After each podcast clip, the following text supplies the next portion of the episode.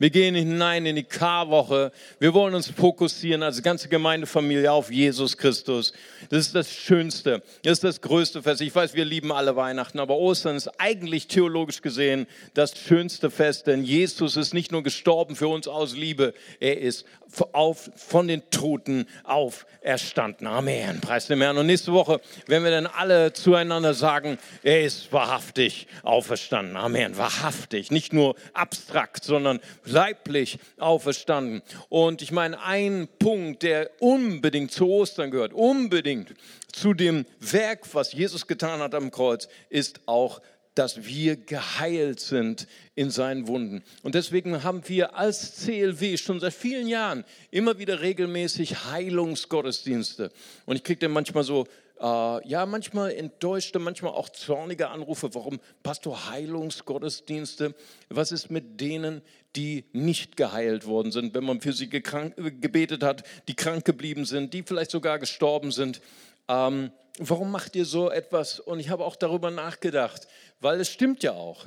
Auch nicht jeder, für den wir gebetet haben, wird geheilt. Nicht jeder ähm, wie soll man sagen, wird wiederhergestellt, so wie wir uns das wünschen. Da ist auch eine Menge Enttäuschung und deswegen ist Heilungsgottesdienst auch immer ein ganz sensibles Thema, auch ein ganz, ganz ähm, wie soll man sagen, wo auch im, äh, Verletzungen freigelegt werden, Enttäuschung, Gott, warum hast du mich nicht geheilt nach so langer Zeit?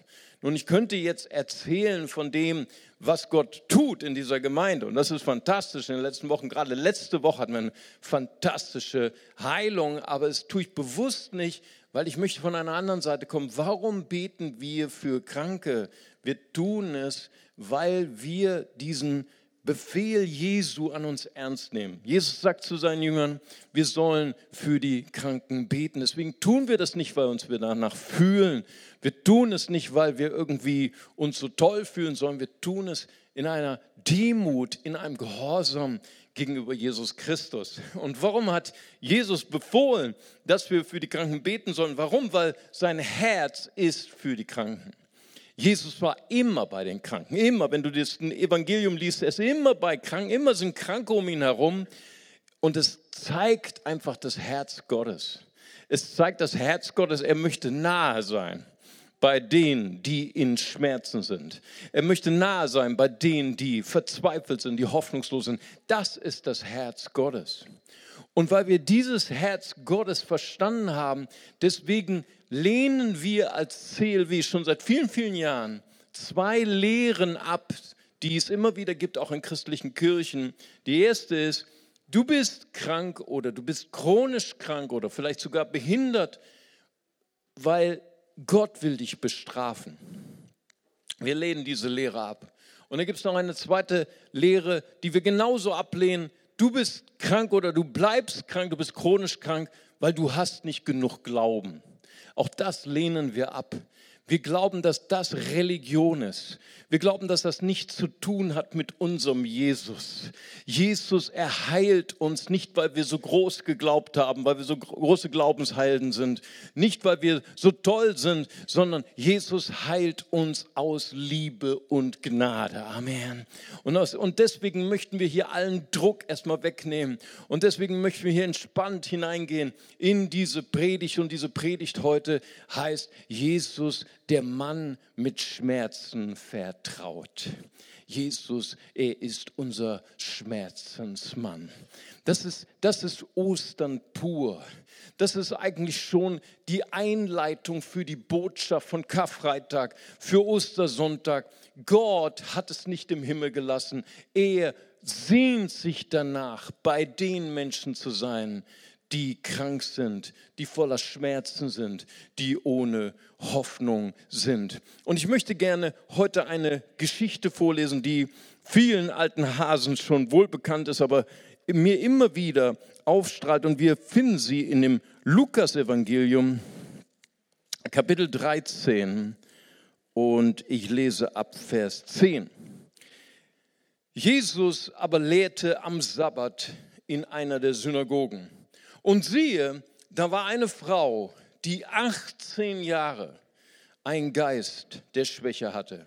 Und sie war zusammengekrümmt und gänzlich unfähig, sich aufzurichten. Als aber Jesus sie sah, rief er ihr zu und sprach zu ihr, Frau, du bist gelöst von deiner Schwäche. Und er legte ihr die Hände auf und sofort wurde sie gerade und verherrlichte Gott. Der Synagogenvorsteher aber unwillig, dass Jesus am Sabbat heilte, begann und sprach zu der Volksmenge, sechs Tage sind es, an denen man arbeiten soll. An diesen nun kommt und lasst euch heilen und nicht am Tag des Sabbats. Der Herr nun antwortete ihm und sprach, Heuchler, bindet nicht jeder von euch am Sabbat seinen Ochsen oder Esel von der Krippe los und führt ihn hin und tränkt ihn. Diese aber, die eine Tochter Abrahams ist, die der Satan gebunden hat, siehe 18 Jahre lang, sollte sie nicht von dieser Fessel gelöst werden am Tag des Sabbats.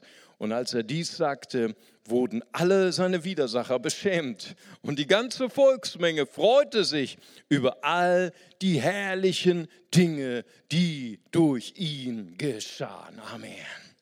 Was für eine ähm, fantastische Geschichte und gleichzeitig eine Geschichte der Konfrontation, wo Jesus eine Konfrontation erlebt mit einem Vertreter der Religion.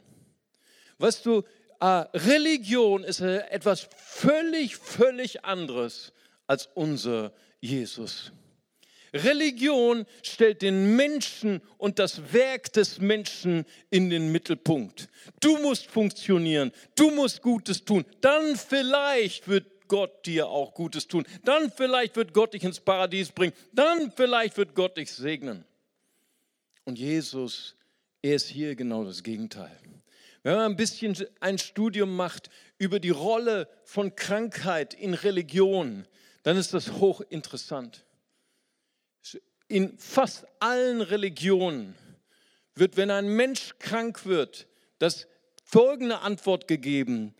Dieser Mensch hat gesündigt und dieser Mensch wird von Gott bestraft. Und äh, auch es gab Phasen im Judentum, wo auch diese Haltung und diese, diese, diese Geisteshaltung ähm, verfolgt wurde. So lesen wir das zum Beispiel in einer Zeit im 2. Samuel 5, Vers 8, dass den Gelähmten es verwehrt wurde, ins Hause Gottes zu kommen, in den Tempel zu kommen. Das heißt, welche Botschaft war dahinter? Wenn du krank bist, dann bist du nicht nur geschlagen mit Schmerzen, mit all den Folgen, die das körperlich hat und seelisch hat, sondern die, die äh, Religiösen sagen zu dir, Gott hat dich bestraft, weil du ein schlechter Mensch bist. Du hast nicht verdient, in das Haus Gottes zu kommen. Du hast nicht verdient, in den Tempel Gottes zu kommen. Und das ist bei vielen, vielen Religionen so. Und wir werden gleich sehen, wie, wie völlig anders, wie völlig revolutionär anders Jesus das sieht. Wir sehen das allein, als Jesus mit seinen Jüngern vorbeigeht an einem Blindgeborenen. Vielleicht kennt ihr die Geschichte. Und die Jünger sind genau auch von dieser Frage erfüllt. Meister, er ist blind schon zur Welt gekommen. Er konnte, ich meine, er, er war ja im Mutterleib. Im Mutterleib kann man nicht viel sündigen, oder? Oder könnt ihr euch daran erinnern? Ich kann mich nicht daran erinnern, es war für mich eine unschuldige Zeit. Nun, er ist blind auf die Erde gehört. Er kann ja wohl nicht gesündigt haben. Haben wohl seine Eltern gesündigt? Das war auch eine große Vorstellung in den antiken Religionen, wenn sie behinderte Kinder bekamen. Das war eine Strafe Gottes für die Eltern. Und was antwortet Jesus? Er sagt, weder dieser noch seine Eltern haben gesündigt, denn diese Krankheit ist dafür da, dass die Herrlichkeit Gottes offenbar wird. Amen. Im Evangelium haben wir eine völlige Umwertung, eine völlige Revolution der Deutung von Krankheit in unserem Leben. Und das ist so relevant, weil jeder Gläubige, der krank wird, die erste Frage, die man sich automatisch unweigerlich stellt, was habe ich verbrochen? Was ist meine Schuld? Dass Gott mich bestraft mit Krankheit. Ist nicht so. Ist es nicht so. Im Islam ist es noch einmal etwas anders. Im Islam wird uns berichtet von dem Propheten Mohammed, dass er die Krankheit ganz anders deutet. Krankheit wird auch geschickt von Allah. Krankheit wird geschickt für die Menschen zur Prüfung. Zur Prüfung, ob sie würdig sind, ins Paradies zu kommen. Mohammed sagt in einem Hadith, er sagt, sogar die Frommen werden mit, von Allah mit Krankheit beladen, damit ihre Sünden vergeben werden. So lesen wir das in Hadith von Ibn Matschah. Das heißt, es Krankheit ist von Gott gegeben, damit unsere Sünden gereinigt werden. Und ich glaube, dass sogar manche Christen, die äh, zu Kranken kommen, manchmal immer noch sagen, Gott will dich etwas lehren, Gott will dich reinigen, Gott will dich heiligen durch Krankheit. Aber sie kennen nicht die Schrift weil die Schrift sagt etwas völlig anderes. Im 1. Petrus 2, Vers 24 heißt es, Jesus, der unsere Sünden an seinem Leib, an das Holz trug und damit wir den Sünden gestorben der Gerechtigkeit leben und durch seine Striemen sind wir geheilt. Amen. Das ist Ostern live. Das ist Ostern zentral. Durch das Kreuz Jesu hat er nicht nur unsere Sünden vergeben, hat er nicht nur unsere Sünden gesühnt, nein, er hat auch die Konsequenzen der Schuld, hat er alle auf sich genommen. Durch seine Striemen sind wir geheilt. Es ist ein Zitat aus dem Propheten Jesaja, 700 äh, Jahre vor Christi Geburt. Jesaja 53, Vers 4, da ist es jedoch unsere Leiden, unsere Krankheiten. Er hat sie getragen. Unsere Schmerzen hat er auf sich geladen. Wir hielten ihn für bestraft, zerschlagen von Gott, niedergebeugt. Ich habe gedacht, das passt so, so sehr zu dieser Geschichte. Diese Frau, sie war an einem heiligen Ort, niedergebeugt. Sie hatte eine erstaunliche Krankheit. Sie hatte 18 Jahre lang nicht die Kraft, sich aufzurichten. Wir wissen nicht genau, was es war. Vielleicht war es eine Muskelschwäche, vielleicht war es eine Nervenkrankheit, vielleicht war es eine fortgeschrittene Skoliose. Wir wissen es nicht. Aber sie war an dem Ort, wo man Gott begegnen wollte. Und Jesus sah sie. Jesus sah sie. Weißt du, das ist so tröstlich für mich. Das ist für mich eigentlich der Haupt, der Höhepunkt dieser ganzen Geschichte. Jesus sah sie. Weißt du, manche, dieser, dieser Synagogenvorsteher, der war, der war böse. Der, der schickte sie alle weg. Kommt später wieder, kommt an einem anderen Tag, um euch heilen zu lassen. Weißt du, er sah nicht die, das Leid dieser Frau. Religion sieht nicht dein Leid. Jesus sieht in die tiefsten Tiefen unseres Leids, unserer Schmerzen. Amen. Jesus sah sie. Und hier steht im Propheten Jesaja, dass die Liebe Gottes so brennend ist, so leidenschaftlich ist, dass er Mensch wurde und dass er an unserer Stadt wurde er bestraft. Verstehst du den Zusammenhang? Er selber wurde zur Strafe für uns. Das ist die Botschaft von Ostern. Er selber wurde von Gott geschlagen und niedergebeugt. Das ist das gleiche Bild von dieser Frau. Er nahm ihren Platz ein. Und in Jesaja 53, Vers 10 das ist noch eine viel merkwürdigere Stelle. Für uns als Europäer sehr gewöhnungsbedürftig, sehr fremdartig, sehr mysteriös. Da heißt es, dem Herrn gefiel es, ihn zu zerschlagen. Wow. Oder in einer anderen Übersetzung heißt es, der Herr hatte Wohlgefallen an seinem Zerschlagenen. Und er äh, legte heißt es, und er hat ihn leiden lassen, wörtlich heißt es, er hat ihn krank gemacht. Das ist eine schwierige Stelle. Das ist eine Stelle, die uns nachdenken lässt. Wieso hat der Herr, hat es dem Herrn gefallen, seinen Propheten, seinen Gesandten krank zu machen? Weißt du, das kann man nur aus der tiefen, tiefen Liebe und Leidenschaft Gottes verstehen. Es hat mich erinnert, wir haben gestern gefeiert, 210 Jahre äh, Gesetzgebung in Bayern. Bayern, das erste Land, was die Pockenimpfung als Pflicht eingeführt hat. Hammer. Ich, ich, ihr sagt sehr, wie kommt er jetzt von äh, Jesaja zu äh, Bayern? Ne? Also das ist ein Gedankensprung, den habe ich jetzt nicht mitgemacht, aber ich nehme euch nochmal mit. Weißt du, gestern 210 Jahre Jubiläum ähm, äh, in Bayern, Einführung der Pockenimpfung. Äh, äh weißt du, das war früher, also wir können uns das gar nicht mehr vorstellen. Pockeninfektion, Pockenepidemie, das hat in, in, Im Mittelalter hat das ein Drittel der Bevölkerung ausradiert. Das war eine, eine Pest, das kannst du dir nicht vorstellen. Jeder Dritte, wenn du das mal vorstellst, hier ist dahin gerafft worden. Das war eine Geißel für die Menschheit. Und dann kamen Forscher, also viele, viele haben das im Mittelalter gedeutet, da das waren die Juden. Die Juden haben unsere äh, Brunnen vergiftet. Man hat diese Krankheit nicht verstanden. Man wusste nicht, dass es ein Virus ist.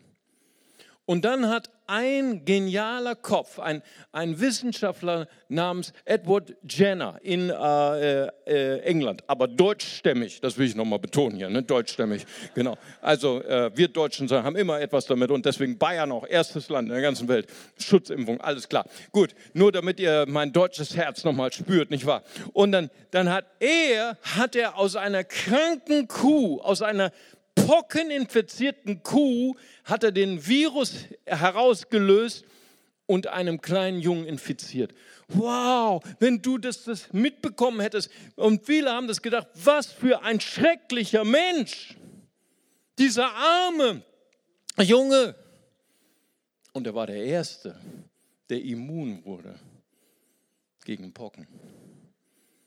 Das war der Durchbruch der Pockenschutzimpfung. Jesaja 53, Vers 10. Dem Herrn gefiel es, ihn zu zerschlagen. Der Herr machte ihn krank, weil Jesus ist unser Antibiotikum gegen die zerstörerische Kraft der Sünde. Amen. Jesus ist unser Retter in Wahrheit. Amen.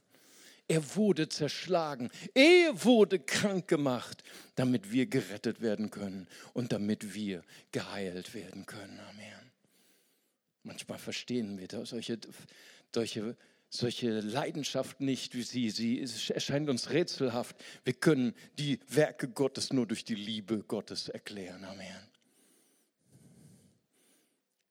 Da war sie, niedergebeugt. Kannst du dir vorstellen, was für Schmerzen diese Frau hatte.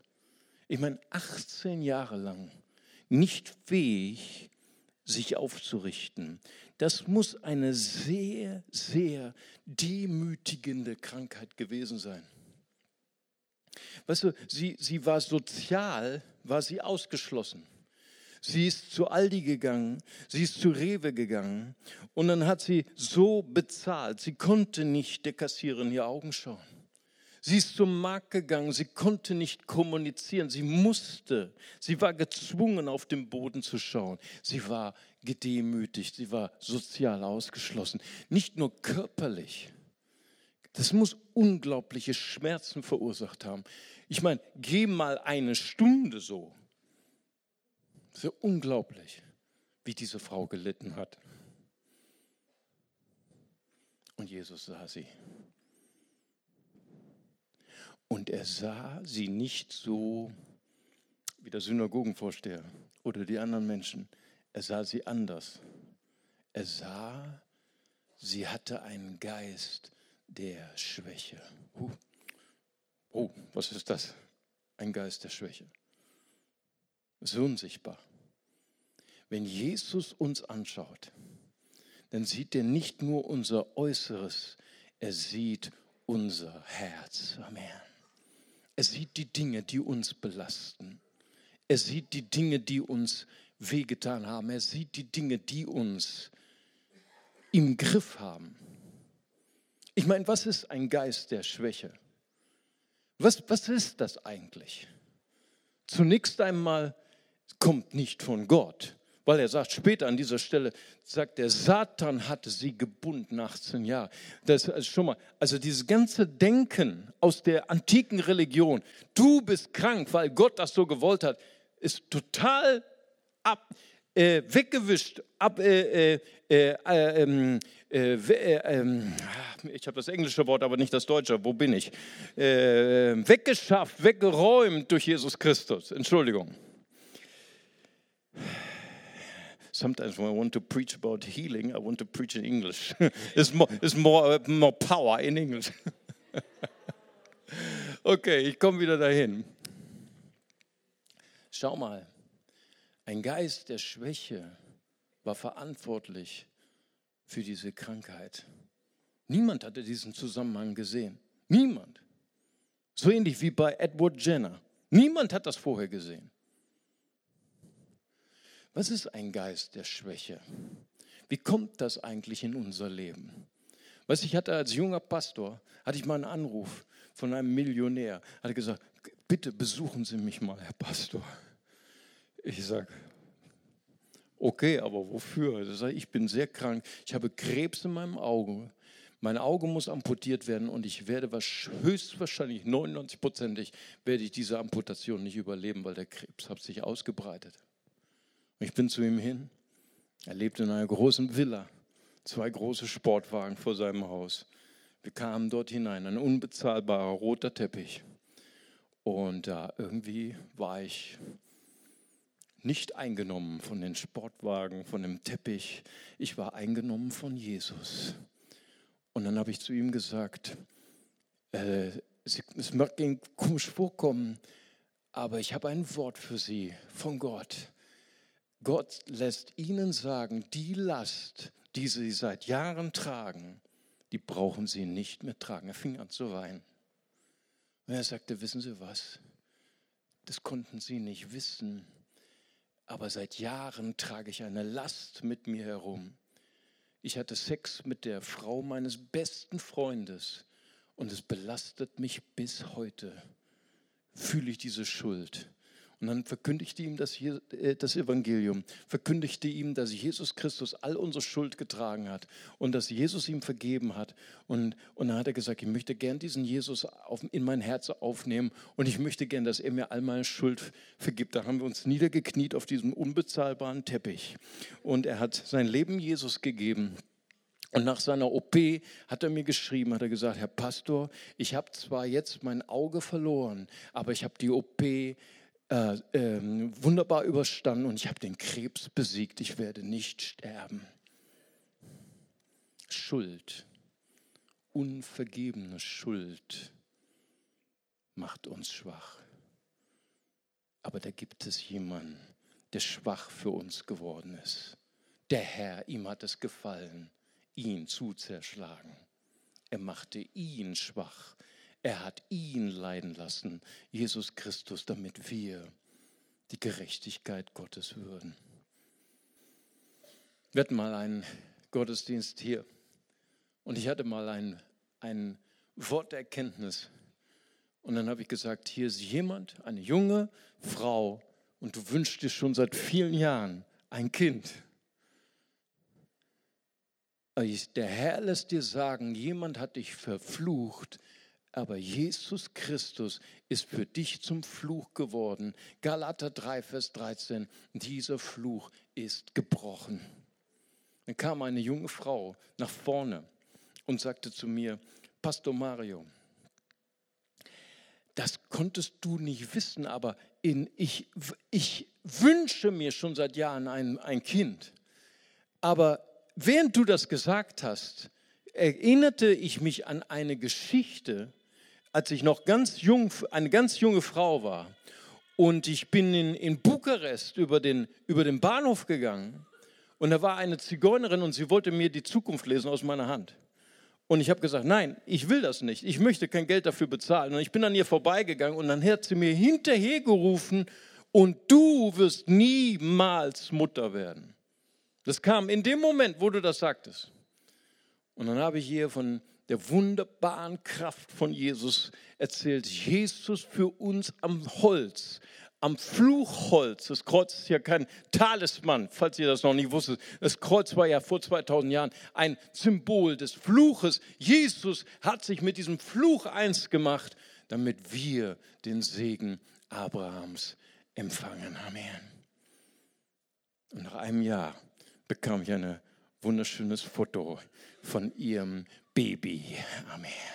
Preis dem Herrn. Jesus, er ist zum Fluch für uns geworden. Flüche können uns schwächen, aber Jesus macht uns frei von jedem Fluch. Amen. Wie kommen ein Geist der Schwäche in unser Leben? Können durch Lebenslügen sein. Wir hatten letzte Woche eine wunderschöne Heilung im CLW erlebt. Äh, nicht im CLW selbst, aber ausgelöst durch das CLW. Wir haben hier äh, eine junge Mutter, die wird nächste Woche getauft. Wir haben elf Täuflinge. Preis dem Herrn. Und sie ist eine davon. Sie hat vor ungefähr anderthalb Monaten ihr Leben Jesus gegeben, hier in einem unserer Gottesdienste. Und dann hat sie mich angerufen und hat gesagt, meine Schwester ist krebskrank und heute muss eine Biopsie gemacht werden und ihre Brust muss amputiert werden. Das ist die einzige Rettung. Und ich leide, ich leide so sehr, weil ich fühle, seit meiner Kindheit fühle ich mich schuldig für meine Schwester. Aus bestimmten Gründen, die ich jetzt nicht ausführen möchte. Sogar die Eltern haben sie immer zurückgesetzt, damit die nach benachteiligte Schwester höher gestellt werden konnte. Und sie hat darüber immer gelitten. Er hat immer dieses, diese Lebenslüge in sich getragen. Ich bin meiner Schwester was schuldig. Bei mir geht es besser. Und jetzt wurde es noch schlimmer. Als ihre Schwester krebskrank wurde, hat sie gedacht, Gott will mich bestrafen mit Krankheit, damit das ausgeglichen wird. Du kannst das vielleicht nicht nachvollziehen, aber das sind solche Lügen, die manchmal Menschen mit sich herumschleppen, ihr Leben lang. Und habe ich zu ihr gesagt, weißt du, jetzt bist du zu Jesus gekommen und er ist der Weg, die Wahrheit und das Leben. Amen. Und der Heilige Geist ist der Geist der Wahrheit. Wenn du möchtest, lad doch den Heiligen Geist, den Geist der Wahrheit in dein Herz ein dass er diese Lüge, Lüge zerbricht. Sagt sie, ja, das machen wir. Haben wir für sie gebetet, haben sie gesegnet. Sie war wunderbar befreit von dieser Lebenslüge. Am Abend kommt eine WhatsApp-Nachricht von ihr, sagt, ein Wunder ist geschehen, Marie. Ich weiß nicht, wie das passiert ist. Meine Schwester hat mir gerade geschrieben, es wurden Bilder gemacht, Ultraschall wurde gemacht. Es waren völlig anders als vor zwei Monaten. Es brauchte keine Biopsie gemacht werden und Brustamputation ist kein Thema mehr. Amen. Es ist wunderbar, was Jesus tut, wenn er Lügen in unserem Leben zerbricht, was das für Auswirkungen hat in unserem Umfeld. Jesus sah sie. Und er sprach zu ihr, sei befreit von dieser Schwäche. Und er legte ihr die Hände auf, er berührte sie. Was das ist eine ganz große Sache für mich, weil Berührung von Kranken ist in den antiken Religionen tabu. Jesus hat dieses Tabu gebrochen.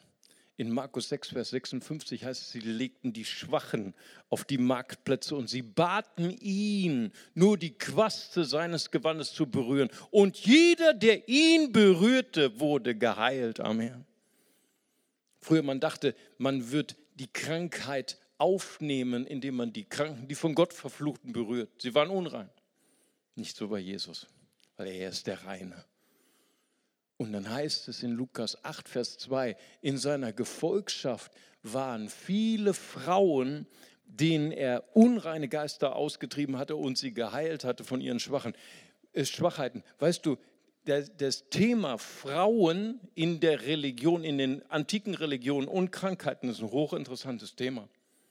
Ich will es nicht zu sehr ausbreiten, aber noch im 19. Jahrhundert, im Zeitalter der Aufklärung war es eine Krankheit, Frau zu sein. Wirklich. War, war, es, war es eine Krankheit, äh, weißt du, der Mann war das, äh, ähm, das Modell Gottes. Alle Abweichungen von Mann waren krank. Ja, wirklich, es ist wirklich so. Weißt du, und dass Jesus diese Frau berührt hat, ist eine Revolution in der Religionsgeschichte. Und er sprach zu ihr, sei frei, sei frei. Matthäus 8, Verse 16 und 17, da heißt es, er trieb die Geister aus durch sein Wort. Er heilte alle Leidenden, damit erfüllt würde, was in dem Propheten Jesaja geredet ist, der da spricht. Er nahm unsere Schwachheiten auf sich und er trug unsere Krankheiten. Wenn Jesus diente in der Heilung, dann wurde das Wort Gottes erfüllt. Amen. Preis dem Herrn. Ich möchte gern, dass wir unsere Augen schließen und ich möchte gerne, dass wir uns öffnen für diesen wunderbaren Heiligen Geist, für Jesus. Er ist hier. Halleluja. Und ich möchte gerne, bevor wir für die Kranken heute, heute Morgen beten, möchte ich gerne für das allergrößte Wunder beten. Ich möchte gerne fragen, vielleicht sind Menschen heute Morgen hier und sie sind vielleicht neu hier in dieser Kirche. Sie sind vielleicht Teil einer Religion, vielleicht sind sie sogar getauft. Aber sie haben noch nie diesen bewussten Schritt gemacht, Jesus in ihr Herz einzuladen. Heute, heute haben sie etwas gelernt. Gott ist nicht fern von uns. Gott will nahe bei mir sein. Ich hatte immer gedacht, Gott hätte sich von mir entfernt, weil ich so viele Probleme habe, weil ich krank bin. Ich fühle mich fern von Gott, ich fühle mich von Gott verlassen, aber heute habe ich etwas gelernt. Jesus ist nahe bei denen, die leiden, ist nahe bei denen, die ihre Hoffnung verloren haben. Heute möchte ich mein Herz öffnen für Gott. Ich möchte eine Freundin, ein Freund Gottes werden. Ich möchte Jesus in mein Herz einladen. Die Bibel sagt, wir sind alle getrennt von Gott durch unsere Schuld, aber Gott sagt in seinem Wort, Johannes 3, Vers 16, so sehr hat Gott die Welt geliebt, dass er seinen eingeborenen Sohn gab.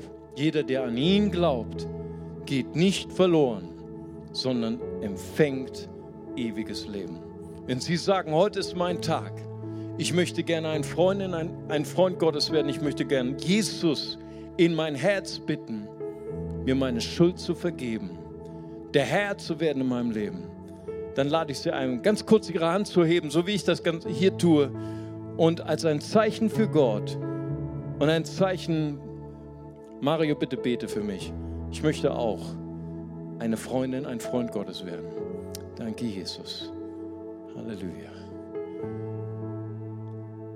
Dort hinten ist eine Hand. Gott segne Sie. Wunderbar. Dort ist noch eine Hand. Wunderbar. Das ist schön. Ist noch jemand da? Dann heben Sie ganz kurz Ihre Hand. Ich würde gerne auch für Sie beten. Hier ist jemand, Gott segne Sie hier. Dankeschön. Ist noch jemand da? Dann heben Sie ganz kurz Ihre Hand. Ich würde gerne auch für Sie beten. Preis dem Herrn. Lass uns beten mit diesen kostbaren Menschen zusammen als ganze Gemeindefamilie. Und äh, an die Leinwand wird ein kurzes, ein, ein einfaches Gebet geworfen. Und als ganze Familie beten wir dieses Gebet. Und wir sagen, Vater im Himmel, danke, dass du mich liebst. Danke, dass du dich für mich entschieden hast. Herr Jesus Christus, du bist für mich gestorben und auferstanden. Vergib mir meine Schuld. Ich wähle dich jetzt als meinen Retter und Herrn. Dir will ich folgen. Amen. Amen. Lass uns Jesus mal einen riesigen Applaus geben. Amen.